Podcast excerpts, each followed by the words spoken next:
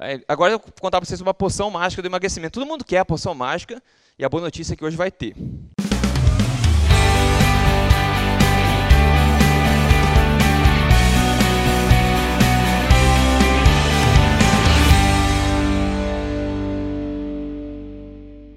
Inclusive, a gente vai vender ele fora. o mesmo, a poção mágica aqui.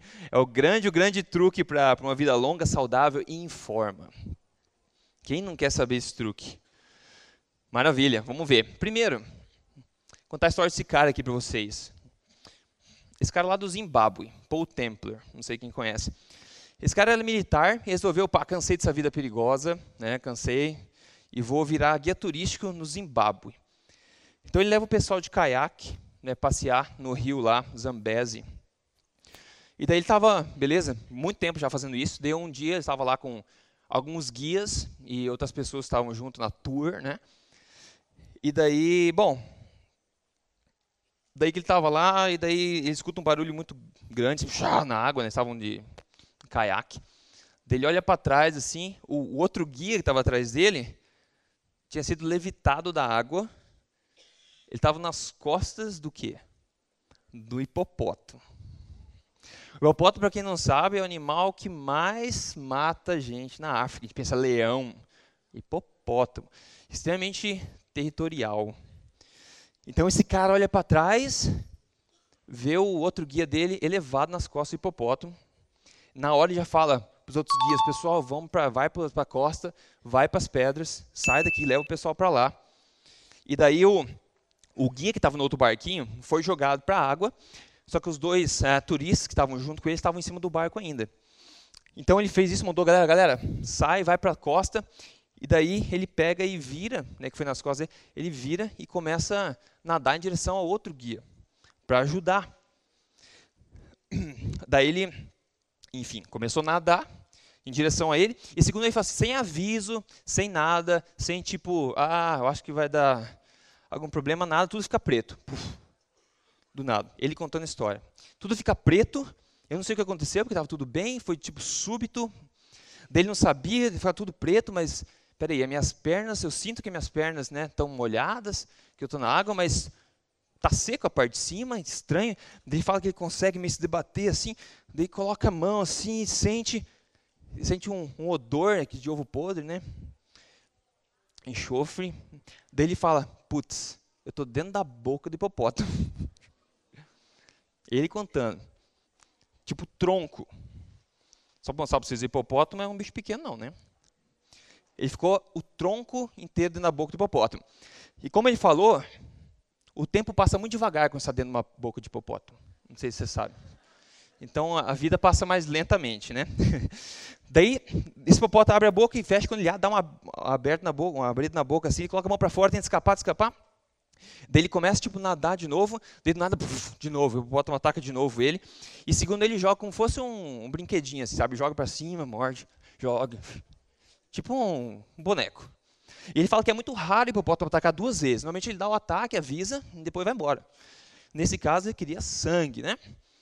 Daí ele pega, joga ele para baixo, o hipopótamo, daí ele, fala, ele lembra que ele, o hipopótamo abriu a boca, largou, daí ele olhando para cima, debaixo da água, né, aquela água verde, tipo, pôr do sol, segundo ele, aquela luz mais quente. Daí ele vê, assim, em nuvens, tipo, o sangue. Está embaixo da água, você vê seu próprio sangue vindo em nuvens, assim. Daí o hipopótamo deu uma trégua, daí os outros guias, depois dessa trégua, vieram, socorreram ele, levaram ele para a costa. E, e aí outro cara contando foi que os, os, os machucados eram tão severos, o braço esquerdo dele virou uma polpa, segundo ele. Você imagina uma polpa? Olha o tamanho do dente desse bicho. É, parece que ele tem fêmur na boca, não um dente, né? E tão grande que é.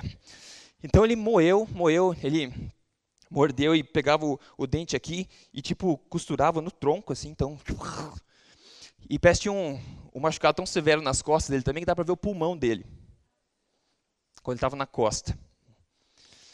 E, sorte desse que eles conseguiram levar ele para o hospital, perto lá, aqui na África, deu sorte. O outro cara, eles acharam, acho que dois dias depois, não teve a mesma sorte, né? Acharam embaixo, é, para baixo do rio. Mas esse cara, esse cara sobreviveu. E eles estavam na dúvida, né? Vamos ter que amputar as duas pernas, ter que amputar os braços, infelizmente. Felizmente, os médicos conseguiram deixar tudo intacto, exceto um braço, a polpa, né? que não teve como ser reconstruído. Então, esse cara se deu bem. Essa é a foto dele atual. Ele não desistiu de ir para esse rio. Ele fala, inclusive, que ele foi depois de um ano, dois anos. Ele viu ele estava levando os turistas, ele não desistiu, isso que é interessante, ele não desistiu. Ele estava levando os turistas assim, com um braço só, no caiaque. E daí ele viu um hipopótamo, é, também que jura que era o mesmo, que era gigante. E quando ele viu, isso deu um berro, que falou que os outros turistas nunca viram um som daquele jeito. Imagina o trauma do cara. Daí o cara virou, hoje ele é palestrante motivacional. Ele foi destruído pela boca do, do hipopótamo. o corpo dele foi destruído. Dá para ver o pulmão dele. Mas essa é a mensagem. Isso mostra como o corpo humano é resiliente, como o corpo humano é incrível. A possibilidade do corpo de se auto-reconstruir, de se reconstituir, é incrível. E essa é uma grande mensagem que eu quero passar aqui hoje. E aqui tem algumas coisas sobre o habitat natural do ser humano. A gente já mencionou um pouco nas palestras essa questão, mas tem umas coisas interessantes. Vamos ver alguns povos interessantes aqui e perceba o que, que diferencia, o que, que é em comum entre eles. Os Kitavans, né? esse povo, olha que forma que esse, esse pessoal é. Lá na Papua, né? lá bem longe, a gente pergunta, quantos supermercados tem lá? Quantas academias? Quantas confeitarias? Né? Não muitas, eu suponho. Nunca fui lá, mas suponho que não muitas. E daí tem alguns estudos, tem o Stefan Lindenberg, que foi lá, é, estudou essa população. Então eles falam, eu sublinhei, ó, aparentemente eles não têm nada de infarto e problema de cardíaco, doença cardíaca, né?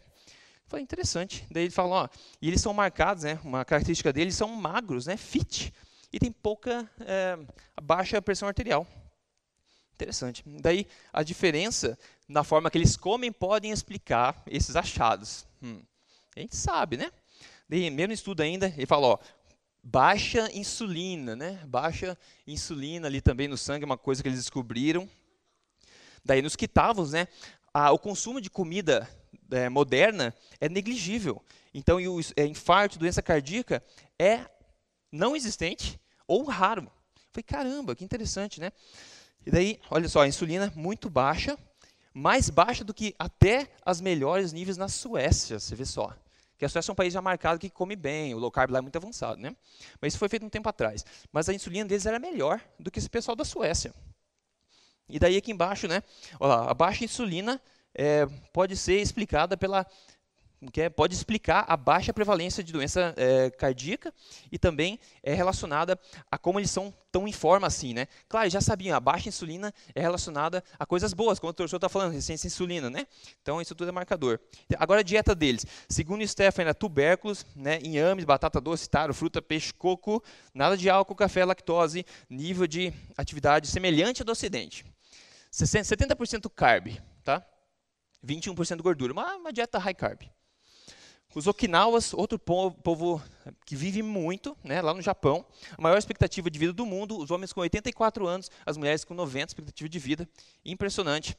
Dieta deles, né, eles todos eles nasceram numa época que só comiam basicamente imo, que é um tipo de batata amarela, 60% das calorias diárias, peixe três vezes na semana, ovo, arroz, legumes, carnes, laticínios, era menos que 3% da dieta deles.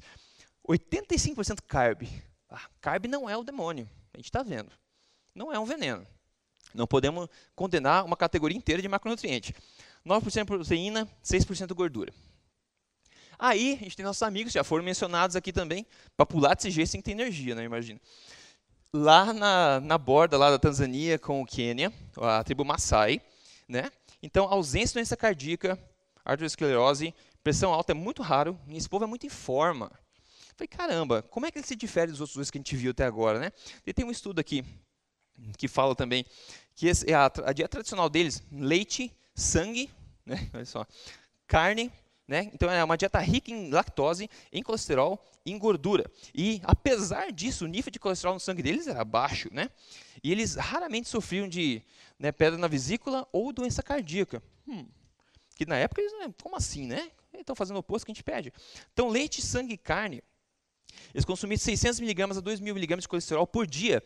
E a Associação Americana do Coração sugeria, né, não há tão muito tempo atrás, 300. Então eles comiam muito colesterol e é interessante.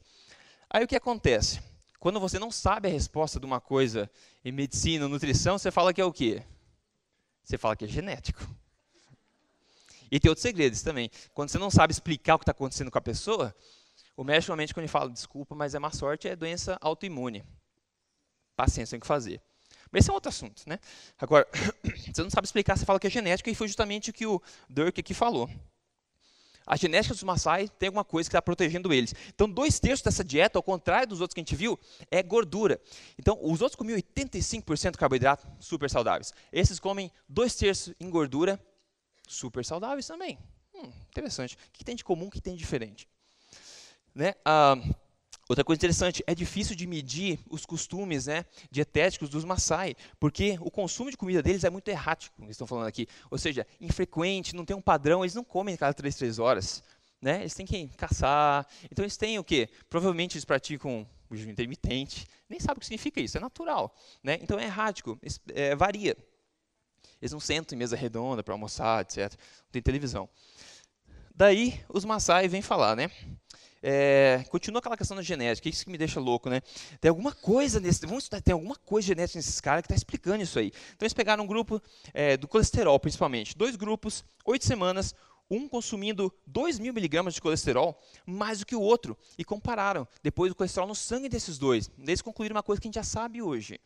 Concluíram que o nível de colesterol no sangue do povo que comia normal e comia 2 mil miligramas era o mesmo.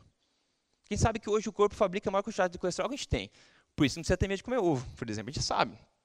O colesterol que você ingere tem muito pouco efeito no colesterol do sangue. Então, esse caramba, né? Mas o que, que é? Daí, novamente, vamos lá. Isso levou a gente a acreditar, mas sem prova, pelo menos ele fala isso, né? Que os Maasai têm alguma diferença genética que resulta né, em ter uma superioridade biológica né, para proteger eles contra o alto colesterol. Não sabe o que estão falando, fala que é genético.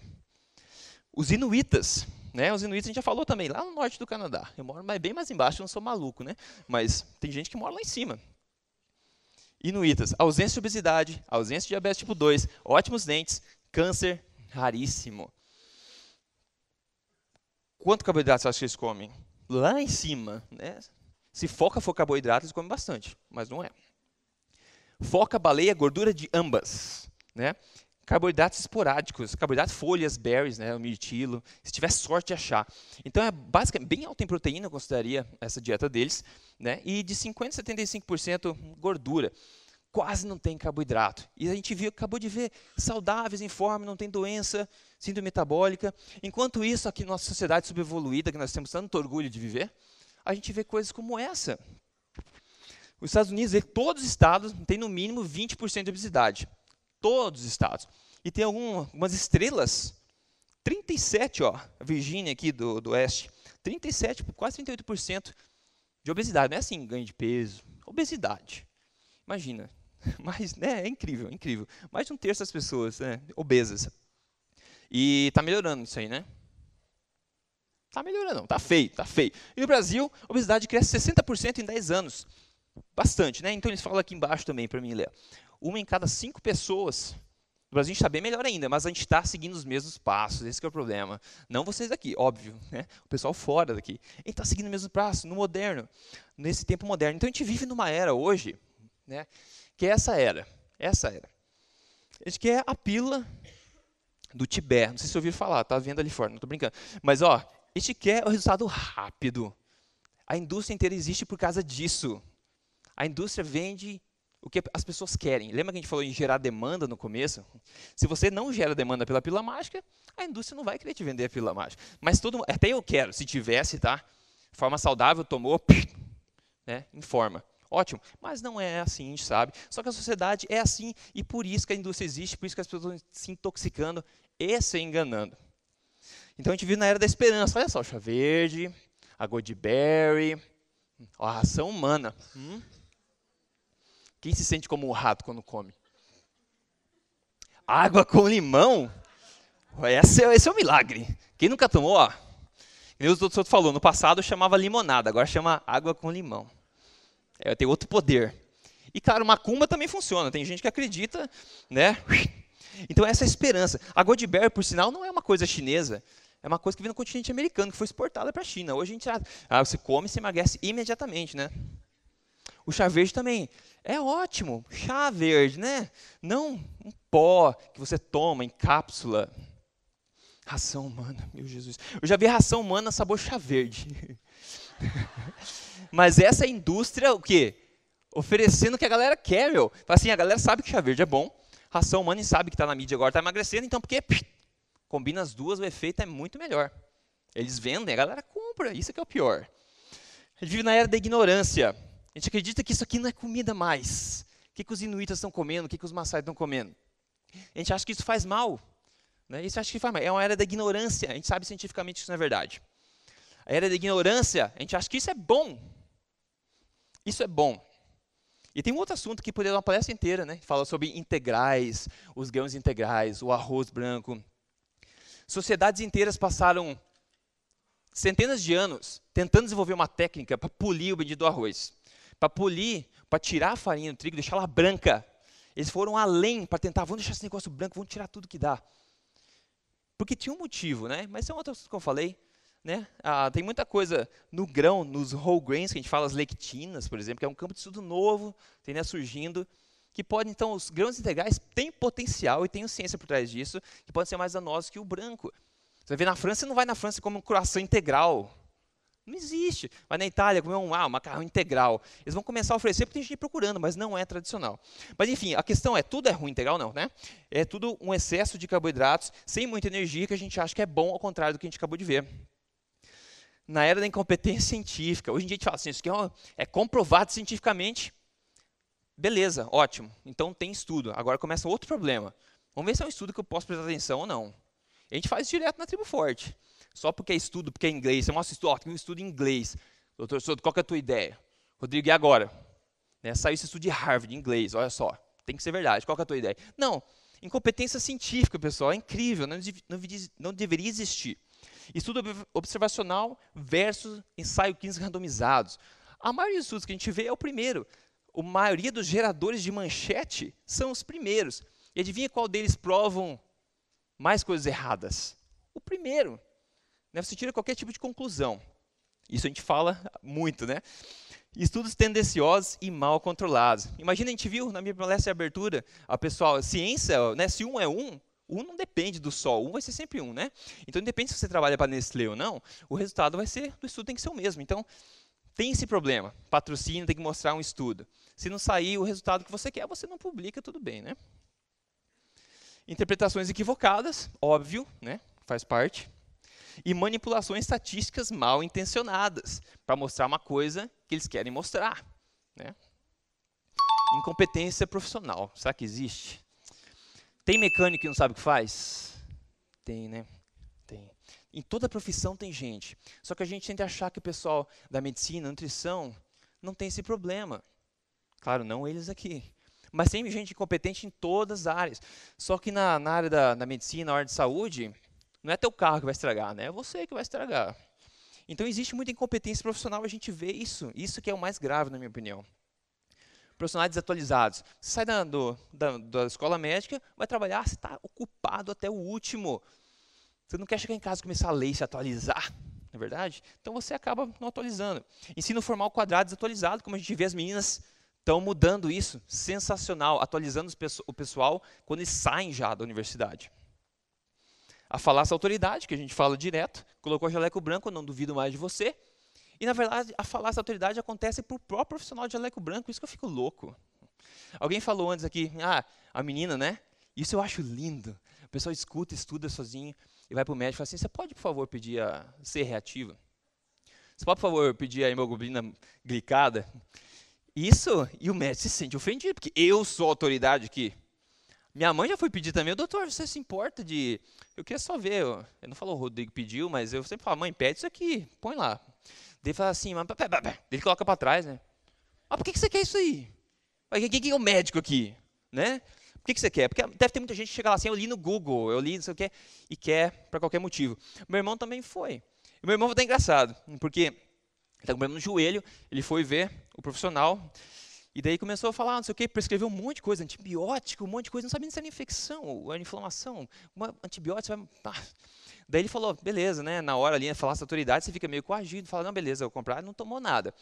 Mas aí, acho que ele perguntou, né? É, como que é? Ah, e como é que é o teu estilo de vida? Ele perguntou do café da manhã, não sei, né? Daí você falou, não, doutor, eu não tomo café da manhã, não. Então, você já sabe por onde começar, né, mocinho? É? Que, que você faz nessa hora? Né? Vira as costas vai embora, meu. Né? Brincadeira, cara. Eu fico louco. E a menina foi pedir lá, mestre, por que, que você quer? O que você quer? Eu falei, pô, não sei. Mas eles também se sentem um pouco acuados, e eu acho que não estão errados, enfim, é, acontece, né? Só que hoje em dia está na área de informação, a informação está acessível a todo mundo. Por exemplo, o pessoal vem na tribo forte que vai para os médicos e fala, não, eu quero ver minha insulina, meu Romayar lá que o outro passou, reati a, a, reativa, eu quero saber meu, meu hemoglobina glicada. Você quer saber? Você está tomando responsabilidade. E competência política e econômica, essa não tem, né? Essa é quase não, uma área bem tranquila, não tem problema nenhum. Nenhum interesse financeiro atrapalha em ciência nada, né? Isso a gente sabe, só, só para mencionar. Patrocínio de estudos mal feitos, mal intencionados pela indústria, como aquele da Nestlé que a gente viu. Uh, interesses econômicos em detrimento da saúde pública. Como é que você consegue dormir, né? Se o seu, trabalho é provocar doença nas pessoas, né? Como é que você consegue? Mas é, ele não parece muito triste ali não, né? Com esse monte de dinheiro. E daí, diretrizes fracas, desatualizadas e pior, sem embasamento científico. Isso está ajudando a mudar, como a gente viu ontem, de novo, a surpresinha da pirâmide alimentar. Sensacional, né? As pessoas, tem muitas pessoas competentes que viram mesmo. E tem pessoas que nem a, a Janaína falou. Falou assim, ninguém lá dentro, é uma resistência muito grande. Eu vou sair de lá. Vou sair, não me adapto. Não, vou, não consigo ver comigo mesmo se eu conseguir, se eu seguir com esse pessoal. Né? Então você começa a achar a sua turma e começa a mudar as coisas também. Indústria alimentícia é a arte da distração e enganação. Poliana está falando, rótulos, eles fazem o possível. Você viu os nomes de açúcar, cara? Impressionante.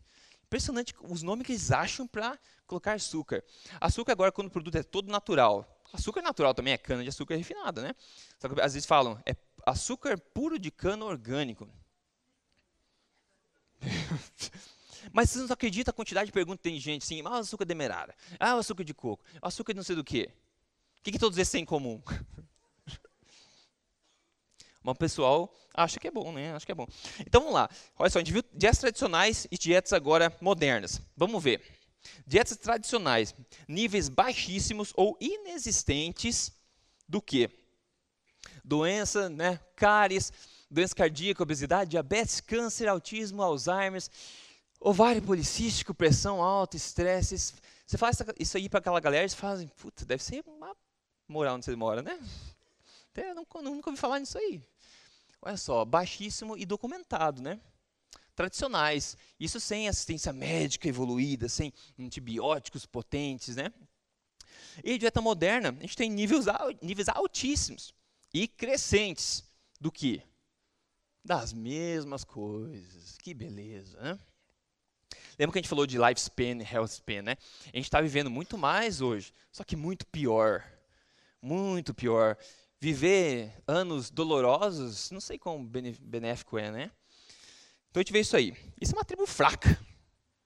Isso não é tribo forte, isso é uma tribo fraca. É isso que a gente quer mudar. A gente não quer isso. Isso é como o povo ainda, a maioria, o, o senso comum ainda é. A gente não quer, né? A gente não quer. Esse cara não dura o quê? Um segundo no ringue, né? Não dá, não dá. Pega uma saia na frente, já era. Tribo forte, como a gente falou. Tribo forte, é isso que a gente quer. E a verdade está na nossa cara. Isso que eu fico louco, assim. A gente está tão enganado. A verdade está nas nossas fuças. E a gente não vê. O que tem em comum entre todo esse povo? Eles diferem de forma polar, assim, oposto, completamente oposto. 90% gordura, proteína somado, 85, 90% de carboidratos. Todos têm uma coisa em comum, todos são saudáveis, ausência de doença, muito raro câncer, etc, etc, etc, etc. Eles têm uma coisa em comum. E esse é o grande truque, a grande poção mágica. Grande, esse é o grande truque. Simples, né? E simples e de graça, né? não precisa nem comprar a poçãozinha.